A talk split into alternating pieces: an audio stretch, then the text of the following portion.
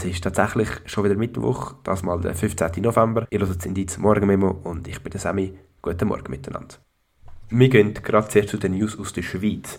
Und zwar hat es wieder einen Hackerangriff gegeben auf ein IT-Unternehmen, wo mehrere Bundesämter Kunden sind. Vielleicht können sich ein paar daran erinnern, im Juni ist es schon mal passiert, wo die Firma Explain gehackt worden ist und darauf aber Daten vom Bund im Darknet gelandet sind. Das Mal sind auch wieder Daten gestohlen worden, man weiß aber noch nicht, was für Daten und auch wie relevant die sind. Das wird wahrscheinlich in den nächsten Tagen rauskommen.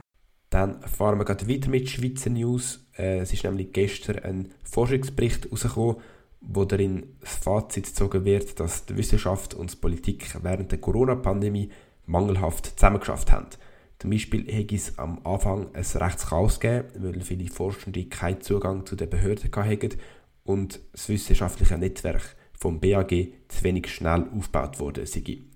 Auch sei der Austausch der WissenschaftlerInnen am Anfang von Unklarheiten und Misstrauen geprägt gewesen und das müsse in Zukunft besser gemacht werden. Ein Professor für Epidemiologie an der EPFL der Marcel Salate schlägt vor, dass man die Vorgänge und den Austausch in Zukunft institutionalisieren.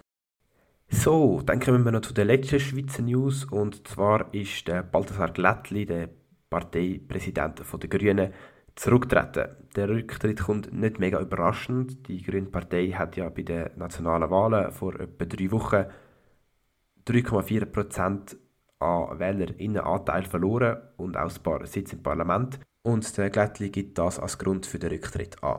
Auch hat er in einem Interview mit der Tagesschau gesagt, man ist eine Straßenlaterne, unten wird rangepinkelt und oben muss man leuchten.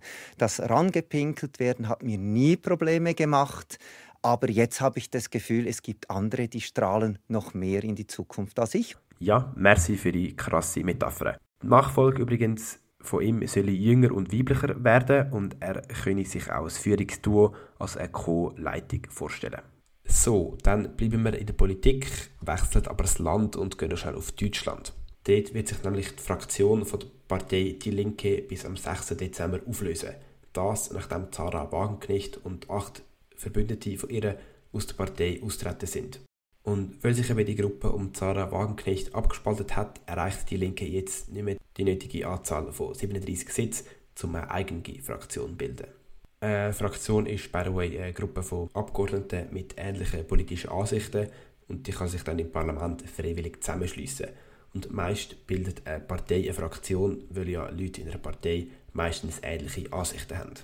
Die neun, die austreten, wollen neu eigene Partei gründen, das Bündnis Sarah Wagenknecht.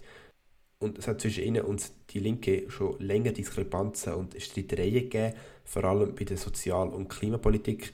Der Wagenknecht ist in diesen Themen eher konservativ und ist zum Beispiel sehr skeptisch gegenüber der Migration. So gesagt ist sie gesellschaftlich rechts und wirtschaftlich in der links. Sie fordert zum Beispiel höhere Steuern für Reiche. Die Auflösung der Fraktion bedeutet, dass beide Gruppen die sich jetzt neu bildet, insgesamt weniger Redezeit im Bundestag und weniger finanzielle Mittel werden bekommen.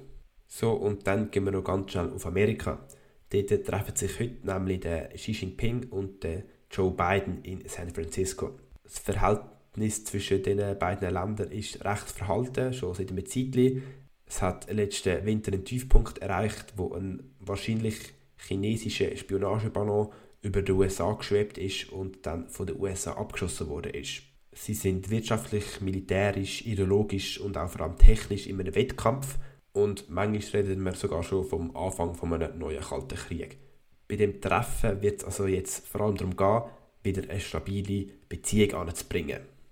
Die Erwartungen sind dabei nicht mega hoch, aber es ist wahrscheinlich einfach mal ein guter Anfang. Auch nicht mega hoch sind die Erwartungen als Wetter von heute. Es kommt wahrscheinlich wieder regnen und es ist einfach grusig.